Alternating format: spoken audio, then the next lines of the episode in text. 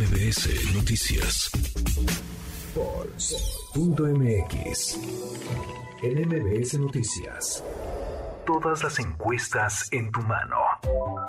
Alfonso Basilio, socio director de Político MX. Siempre un placer, amigo. ¿Cómo estás? Estimado Juanma, qué gusto saludarte de nuevo. Un saludo, por supuesto, a toda la gente que nos escucha a través de MBS. Pues listo para revisar cómo va la encuesta de encuestas tanto en el Estado de México como en Coahuila. A ver, medio cantadas las dos, pero arrancamos por el Estado de México, ¿no?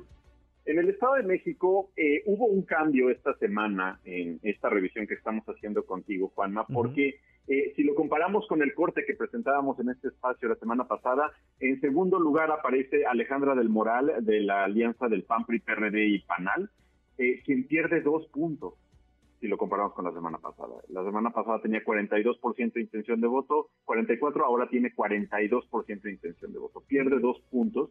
Eh, son los ecos que todavía estamos viendo del debate en donde pues hay polémica y hay distintas versiones, opiniones de respecto a cómo le fue a cada una de las candidatas, pero en estas últimas encuestas que han salido del Estado de México pues estamos viendo esta posible afectación a Alejandra del Moral, mientras que en primer lugar aparece Delfina Gómez eh, de eh, Morena PT y Partido Verde con 57% de intención de voto.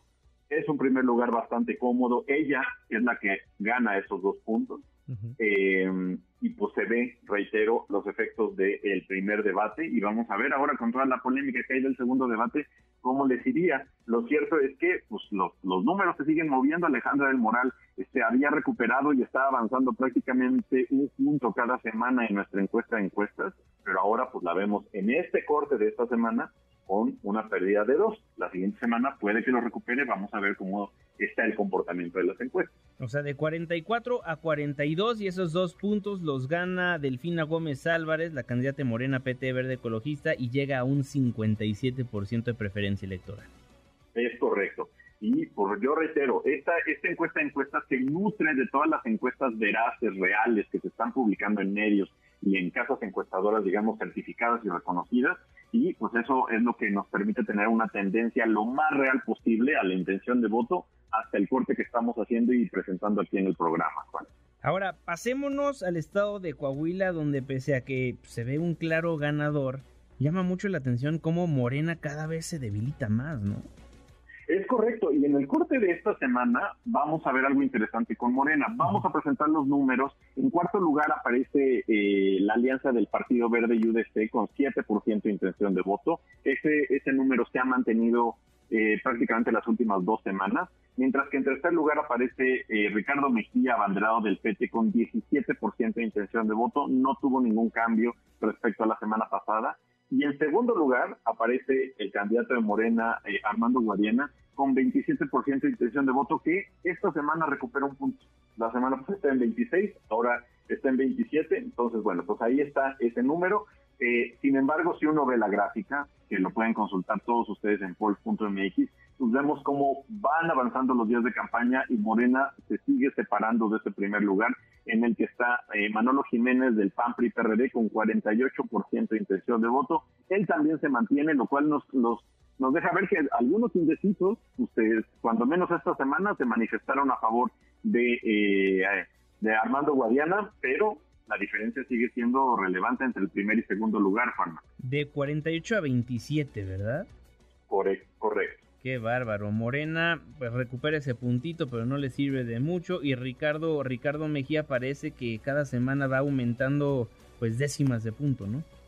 Y más bien ahí quienes se están acercando son el PT y Morena, ¿no? Uh -huh, o el exacto. PT se está acercando a Morena, eh, lo cual pues de nuevo es algo que hemos explicado en este espacio. La, la falta de alianza entre Morena, el PT sí, y el sí. Partido Verde es en efecto un tema a analizar, sobre todo en este estado, pero en otros de los que vienen para las elecciones del próximo año, porque efectivamente se necesitan.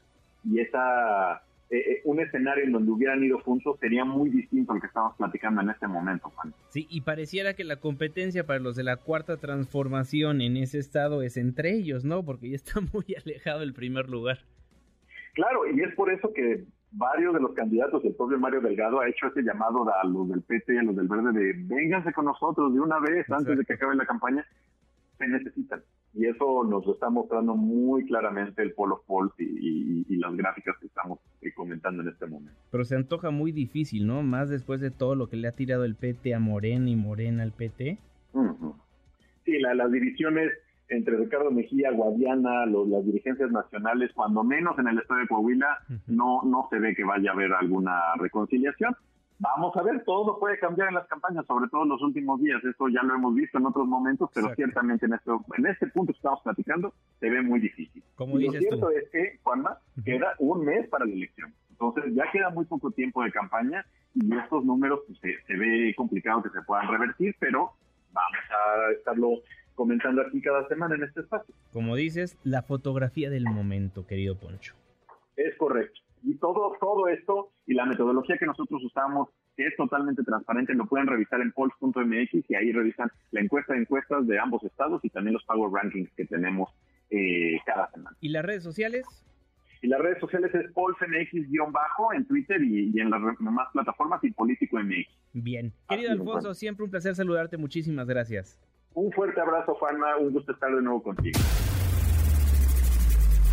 Redes sociales para que siga en contacto: Twitter, Facebook y TikTok. M. López San Martín.